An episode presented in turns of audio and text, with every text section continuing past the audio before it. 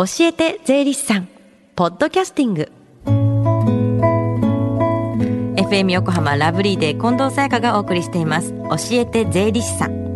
このコーナーでは毎週税理士さんをお迎えして私たちの生活から切っても切り離せない税金についてアドバイスをいただきます。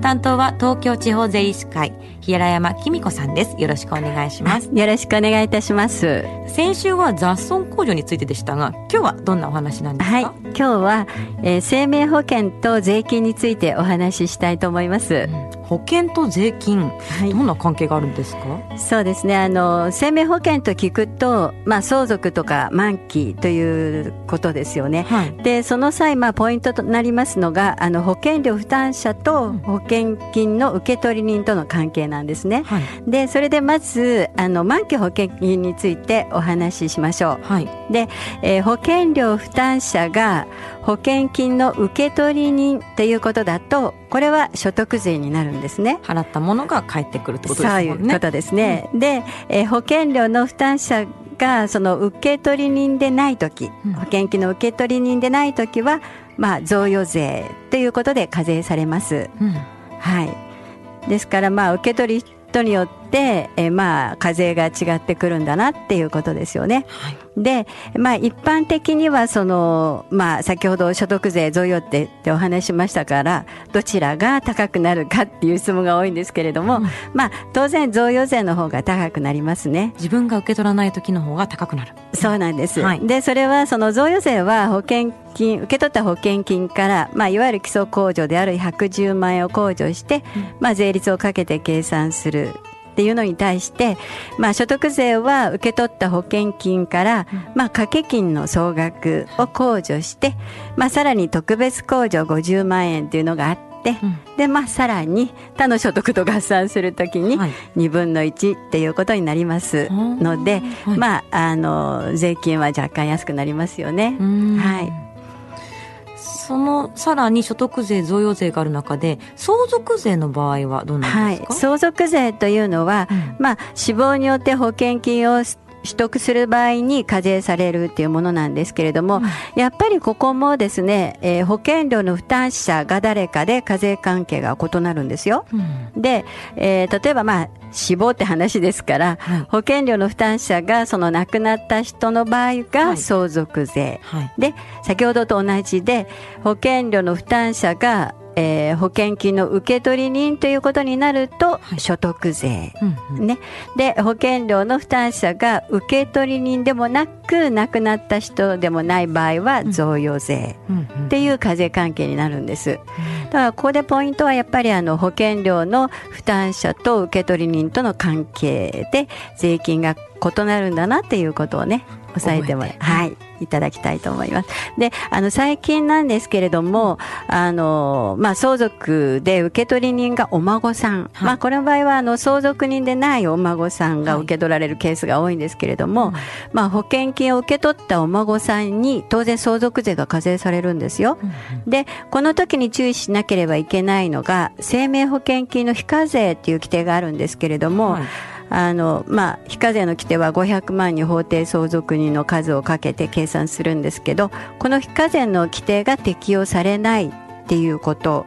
それからさらにあの相続税がそのもし出てきた場合にはその2割を加算して税金を納めなければいけない。ということにもなりますし、はい、であの前回お話してたあのお孫さんに、はい、あの生前贈与した方がいいねって話をしてたんですけど、うん。うんはい、ここで相続で財産もらっちゃうと、うん、あの相続改正3年以内の贈与は相続税の課税対象の中に組み込んで相続税の計算をすることになるので、はい、本当にちょっとややこしい形になりますよね。ですからちょっとまあ注意していただきたいと思います。はい、近藤さんのしわが寄ってますが、ね、難しいしいろんなルールがあるんだなと思って受け取るだけでも、はい、そして注意点他にはあったりしますか？えそうですね。あの、うん、まあ満期の場合意外と多いんですけど、うん、まあ引き続き保険に入られるっていうケースが多いんですけれども、うん、まああの保険受け取った保険金を全額掛け金にしてしまうっていうケースがあって、はい、まあ、手元にお金がないから、うん、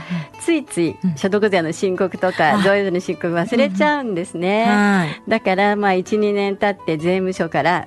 お呼び出しがかかって、まあ、想定外の税金を負担するっていうことになると思いますので、うんうん、まあ、注意が必要ですね。一度受け取ったらきちんと忘れないようにしないといけない、はい、ということですね。はい。そして生命保険のお話伺ってきましたが、えー、他にも保険っていろいろありますよね。そうですね。押さえておくべきポイントがあったら教えてください。まあほとんどその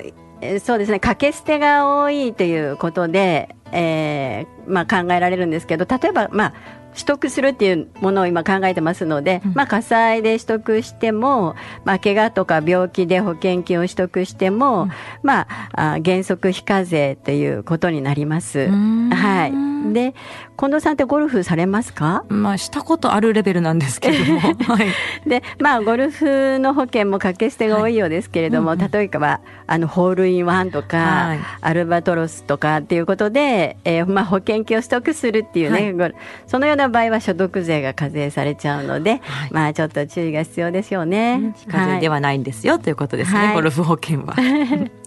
そして最後に今日のまとめお願いします。そうですね。えー、まあ、保険は必要な金額だけをかけて、で、受取人をよく検討して、えー、余計な税金を課税されないようにしましょう。っていうことと、それからあと、まあ、かけた保険料っていうのは確定申告をして、えー、まあ、保険料の分取り戻そうということですね。はい。はい。今日は保険と税金というテーマでお話しいただきました。税のことについてちょっと税理士さんに聞いてみたいことがあるなんて方向けに近く税務相談できる機会ありましたら教えてください。はい、えー、大和支部ですね。はい、えー、まあ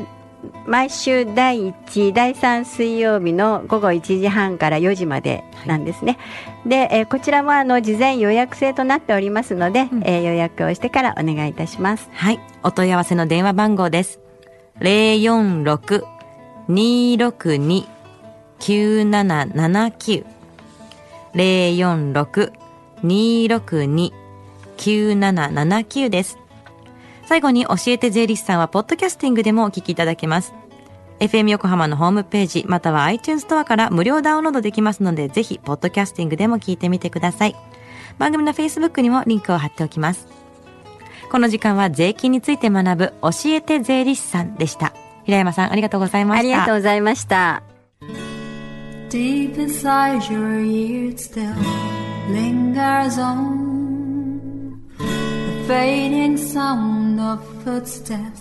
so clear to hear whenever I find you with empty beer bottles in your hand. I see someone four years old staring back at me. Once you told me don't know who you are. There are pieces of you lost somewhere along the way. And you've been searching hopelessly in a wrong place. Cause they have always been with you from the very start. So many years you haven't been yourself.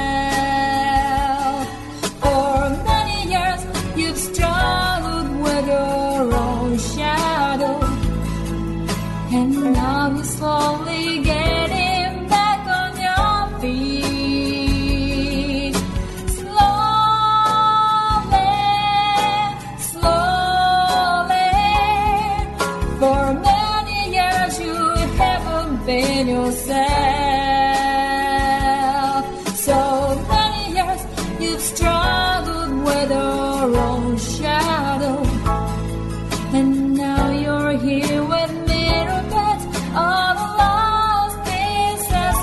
another